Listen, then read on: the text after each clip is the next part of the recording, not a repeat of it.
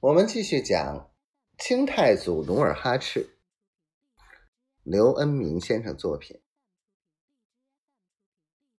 你想死还是想活？当然想活了。你想体面的活还是归顺？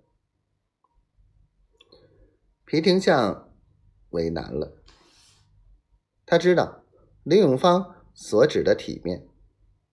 就是不战而逃，像抚顺一战那样，既不舍身，又可求人。归顺吗？广宁的大片财产，四房姨娘，又怎么办？林永芳见皮廷相为难的样子，只好不阴不阳的道：“皮将军，金谷在你手里。”怎么个敲法，可由你自己安排喽。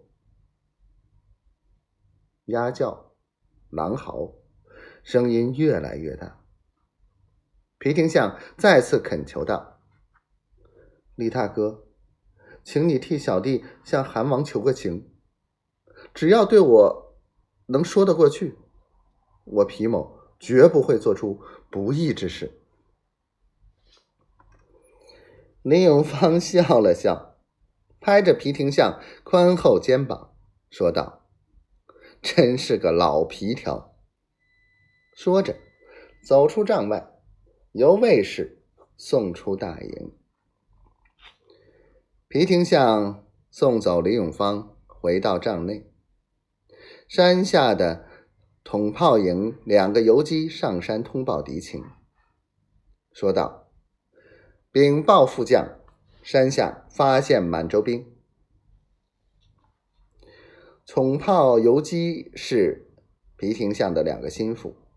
他听完禀报，不加思索地说：“今晚满洲兵四万五千，我兵只有两万，你们可要小心从事，千万别激怒那个韩王。那满洲兵要是进攻呢？”一个游击不解其意，反问道：“炮向天放！”